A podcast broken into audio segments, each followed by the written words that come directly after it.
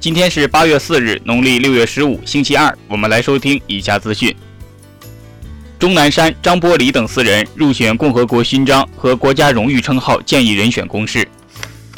印度新增五万两千九百七十二例新冠肺炎病例，累计确诊达一百八十万三千六百九十五例，其中死亡三万八千一百三十五例，治愈出院一百一十八万六千二百零三例。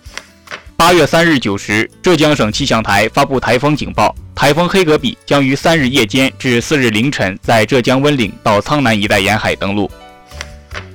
八月二日，我国首次火星探测任务“天问一号”探测器顺利完成第一次轨道中途修正，继续飞向火星，各系统状态良好。目前，“天问一号”探测器与距离地球超过三百万公里。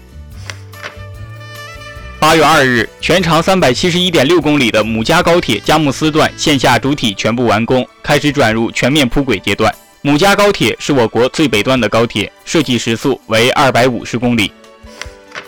北京时间八月三日凌晨两点五十三分左右，Space X 载人龙飞船成功降落在大西洋面上，这是龙飞船首次执行载人飞行任务，这也标志着世界载人航天新时代的开始。